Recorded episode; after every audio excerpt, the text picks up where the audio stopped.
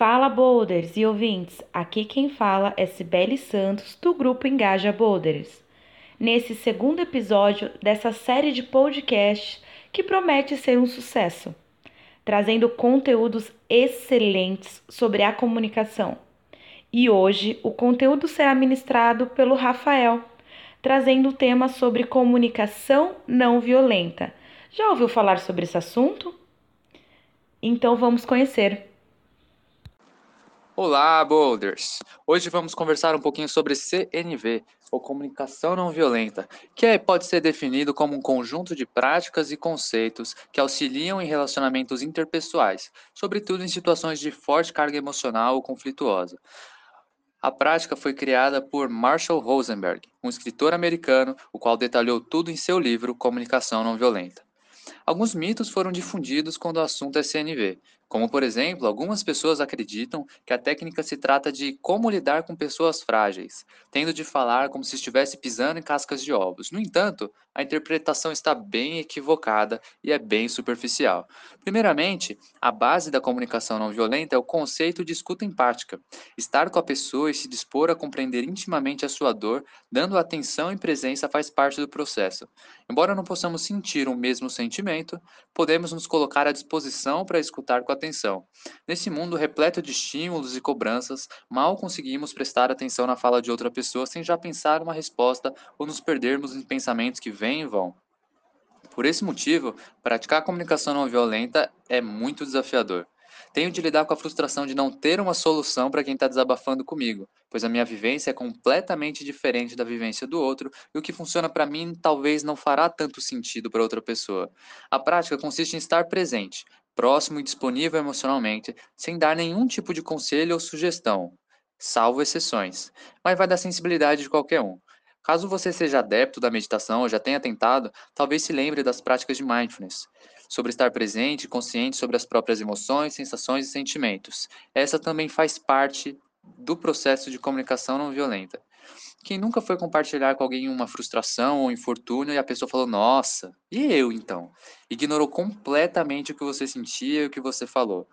No livro, isso é denominado de roubo de protagonismo, onde quem escuta começa a falar suas próprias experiências e esquece de escutar quem precisa ser escutado. É muito frustrante se abrir com alguém e ser ignorado ou taxado como frescurento. Não existe comparação entre dores e não é maior, uma não é maior que a outra e vice-versa. São apenas dores diferentes. A abordagem traz novas perspectivas e paradigmas. Nem sempre quem desabafa ou ataca verbalmente alguém precisa de uma solução. Às vezes, só precisa tomar consciência do que está sentindo, pois vivemos numa sociedade com um analfabetismo emocional que geralmente sabemos poucas dúzias de sentimentos e emoções e não sabendo como nomeá-las, não encontramos formas de expressá-las corretamente, gerando um estresse, uma angústia ou ansiedade. Quando o ouvinte auxilia o locutor a compreender seus sentimentos meramente repetindo o que foi falado e qual a percepção sobre a emoção contida no contexto, ele ajuda imensamente. Todos os sentimentos conflituosos ou agressivos possuem alguma necessidade não atendida, e basta que a pessoa tome consciência sobre ela para que esse turbilhão emocional se dissolva. Eu já utilizei várias vezes essa abordagem na minha vida, deu muito certo, e eu aprendi três coisas as, quais eu vou compartilhar aqui com você. A primeira delas, CNV é uma ferramenta e não uma filosofia de vida. Às vezes é muito desgastante lidar com emoções densas e profundas, exigindo uma concentração e esforço que demandam muita energia. Em seu livro, Marshall fala sobre uma analogia no que se trata esse ponto. Quando uma pessoa está carregada emocionalmente, é como se ela estivesse com um copo cheio. Quando nos dispomos a escutar empaticamente, é como se estivesse disponibilizando um pedaço do nosso copo para acomodar aquela água do copo alheio. Com isso, nosso copo enche e precisamos esvaziá-lo. Se estivermos o tempo todo escutando os outros, deixaremos de nos escutar. É necessário que haja equilíbrio para que ninguém seja prejudicado. Nesse caminho de escuta, talvez encontremos dores profundas, e se faz necessário que a fraternidade de honrar a confiança que a outra pessoa confiou a você.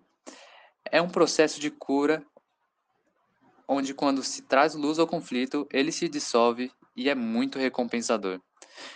Segundo ponto, nem sempre eu estarei disponível e está tudo bem. Tenho que reconhecer que o meu copinho tem um limite, e às vezes não é legal que eu escute a outra pessoa sendo que eu que preciso de escuta. faz parte.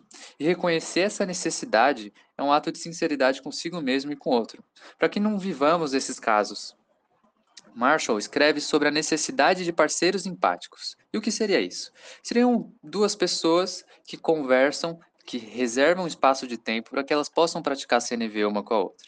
Eu tenho uma parceira empática, o nome dela é Juliana e ela está no grupo Florescer do Instituto Bold. Ela já me salvou várias vezes, me, me auxiliou a dissolver vários conflitos e principalmente aquela nuvem negra que paira às vezes sobre minha cabeça. Tem vezes que a única coisa que nós precisamos é ser ouvido, esvaziar o copo. Não precisamos de sugestões, conselhos e muito menos de julgamentos. O que a gente precisa é só falar. E aí as coisas vão se clareando e vão ficando mais fáceis. O terceiro ponto é: quem ganha sou eu. E a relação é ganha-ganha. O processo de escuta confere muita confiança e auxilia na construção de vínculos sólidos. Ao praticar, a gente consegue se tornar mais humano, porque a gente consegue reconhecer e relembrar que todos nós sentimos dores. Ter a possibilidade de retirar a armadura que usamos no dia a dia para nos proteger e demonstrar nossa vulnerabilidade não nos torna fracos. Nem é sinal de fraqueza, mas sim sinal de coragem. Pessoas reais também sentem dores, e a dor precisa ser escutada e não abafada. Valores como humildade, força, empatia, respeito e amizade são fortalecidos, nos trazendo novas perspectivas e formas de lidar com as emoções. Brené Brown fala em seu livro A Coragem de Ser Imperfeito o quão prejudicial é essa armadura que nos sufoca e como isso tem sido primordial para as ondas de ansiedade e depressão vivenciadas atualmente na nossa sociedade. Ao se expor para alguém confiável, construímos uma relação ganha-ganha, onde os dois se beneficiam e se relacionam bem. Só, só tem benefício em construir esse tipo de relação. Bom, caso tenha se interessado, acredito que gostaria muitíssimo do livro Comunicação Não Violenta de Marshall Rosenberg. Eu indico e também indico outros dois livros que somaram nessa resenha, sendo eles A Coragem de Ser Imperfeito, de Brené Brown, um, um ensaio sobre a vergonha, e Conversas Decisivas, de Carrie Patterson. Até mais! Muito obrigada, Rafael, por trazer conteúdos tão ricos de informações. E aí, gostaram? Então, fiquem atentos nessa série de podcasts de comunicação que serão lançados na nossa plataforma do YouTube, intitulado como Plataforma Podcast. Serão lançados semanalmente dois episódios, sendo todas as terças e quintas. E é com isso que eu encerro. Muito obrigada e até breve.